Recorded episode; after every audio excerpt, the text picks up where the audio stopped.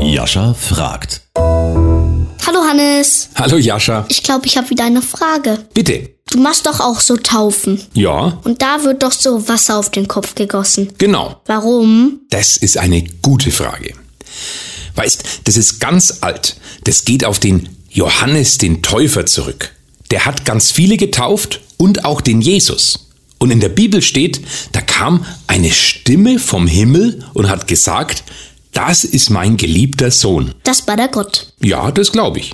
Dass Gott bei der Taufe sagt, dieses Kind habe ich lieb. Und vorher hat er uns nicht lieb. Doch, das glaube ich natürlich auch.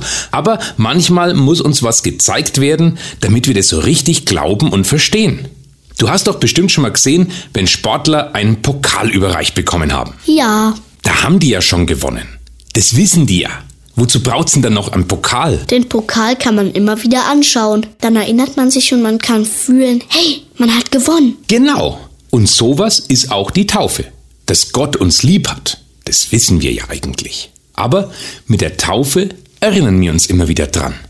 Das ist sowas wie unser Pokal. Der Martin Luther hat zum Beispiel angeblich mit Kreide immer Ich bin getauft auf seinen Schreibtisch geschrieben, um sich dran zu erinnern, dass er getauft ist. Und was hat ihn das gebracht? Naja, der wurde ja viel verfolgt und war oft krank und hatte bestimmt oft ganz schön Angst. Da hat ihn das getröstet zu wissen, dass Gott bei ihm ist und ihn lieb hat. Und du Hannes, warum werden dann kleine Babys getauft? Die können sich doch an gar nichts erinnern. Da hast recht. Aber es ist eben auch wichtig zu sagen, von Anfang an hat Gott diesen Menschen lieb.